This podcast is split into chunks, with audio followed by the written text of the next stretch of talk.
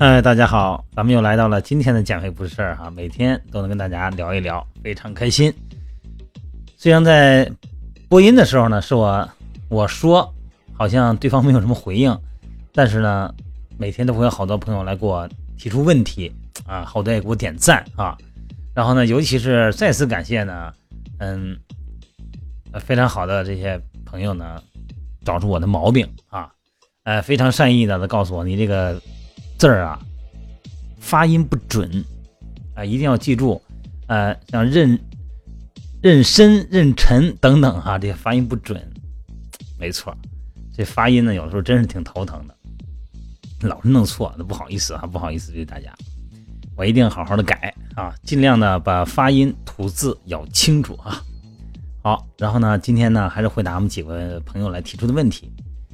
很多呢，嗯，都是每天都有初次啊听这个减肥不是事儿的，所以说呢，很多的朋友呢都是刚开始接触健身的，那么他们会提出一些哎非常简单的问题啊，看似简单，但这些问题呢，有的时候呢会被一些经常健身的人也给忽略了，因为经常健身呢会随着你运动热情的提高，会随着你其他一起健身朋友的思维的影响。会改变你健身的初衷。你看我说这几个情况，大家有没有啊？首先呢，就是目的性不明确，因为就是跟治病一样嘛，你知道了病根儿，才能对症下药。这话呢，放到健身上呢，也同样适用。如果你连咱们自己去健身房去健身的目的都不知道的话呢，那基本上就是瞎练。咱举个例子哈，比方说我要喜欢打篮球，我想通过。这个健身来提高我的灵活性和弹跳力，那 OK，那你就得试试基础的力量了啊，弹跳训练，还有就是什么灵敏度，比方说这个绳梯啊、变速跑啊、哎变向跑啊这些，呃专项训练，灵活度、灵敏度、协调性啊。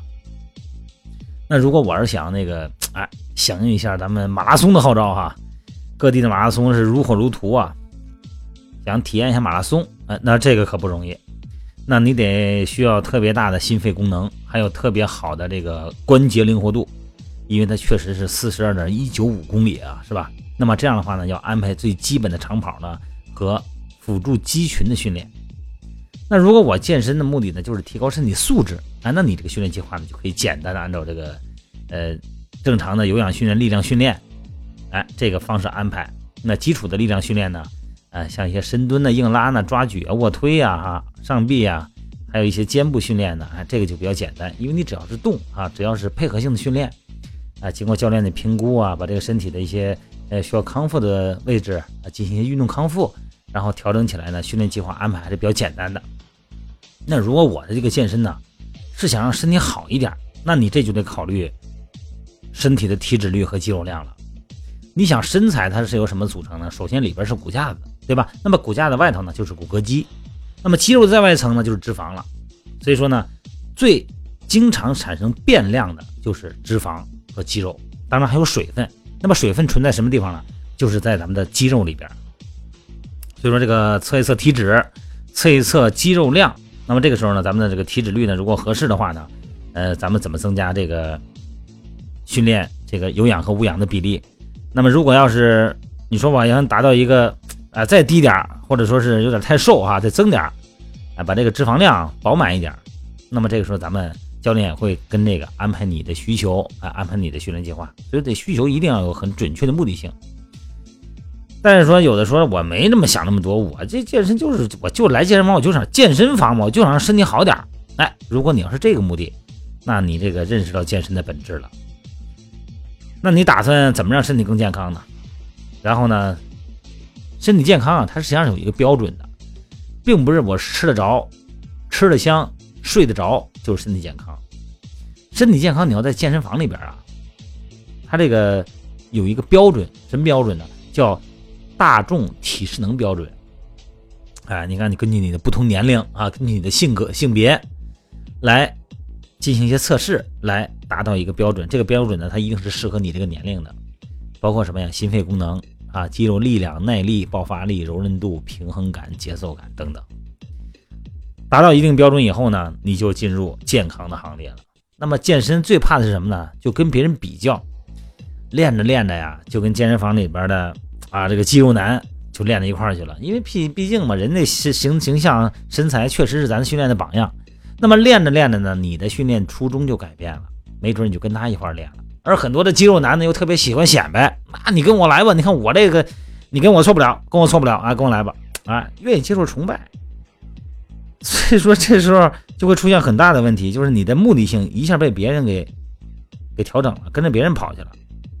那这种情况特别容易出现问题，它出现的问题就是你的训练计划完全颠覆了你的初衷，然后你的身体就可能不适应这个训练计划的安排。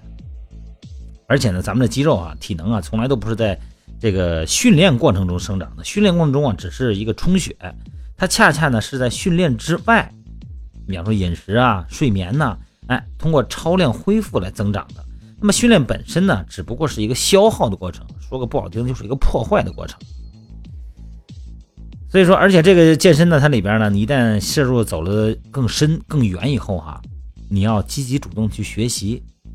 啊，这个身材呃，健身呢，从来就不是个简单的事儿，它不是像那个，虽然不能说跟火箭导弹那么精密嘛，但是也绝对是需要严谨的科学指导。啊，有一些基本的运动生理啊、运动解剖啊、运动营养啊、运动生物化学等等知识，哎，简单的咱们还是要知道一点的。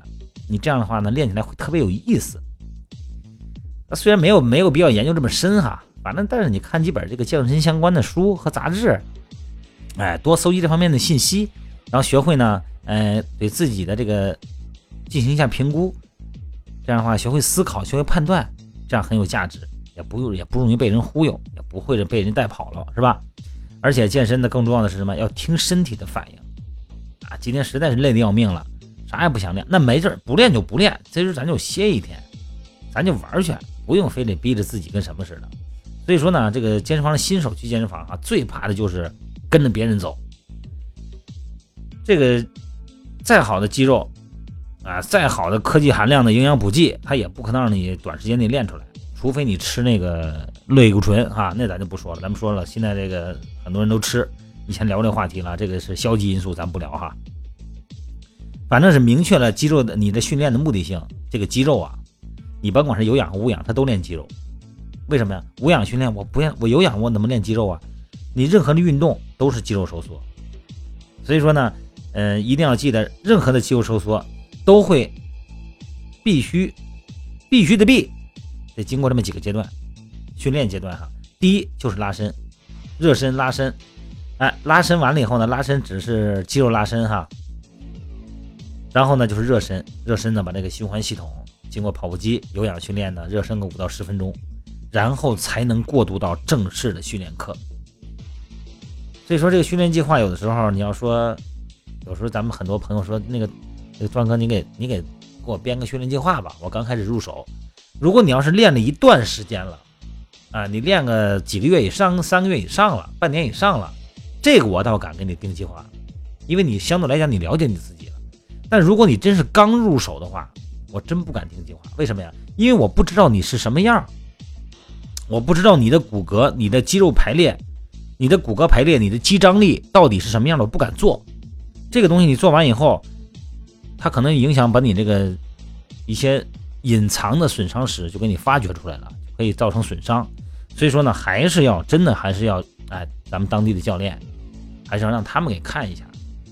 看一下以后呢，慢慢的循序渐进的，你练到一段时间以后，那个时候你说出了训练计划，我还真敢说。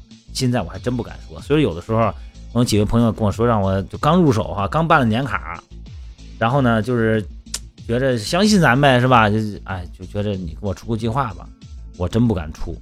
我不知道身体情况真的是什么样，有没有关节损伤史，甚至于说很多的女性呢有没有这个内分泌的一些情况，生理期正常不正常我都不知道。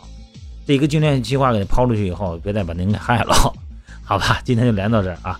真的初级训练的朋友们呢，呃，一定要多交流，哎，跟教练交流，跟那个会员们交流，大家多交流啊！当然也欢迎来到我们的减肥不是事儿的这个微信群，哎，这里边呢有很多的健身的高手哈。那大家在一起交流，互相学习，好吧？今天我们就聊到这了啊！好，各位，今天就到这儿。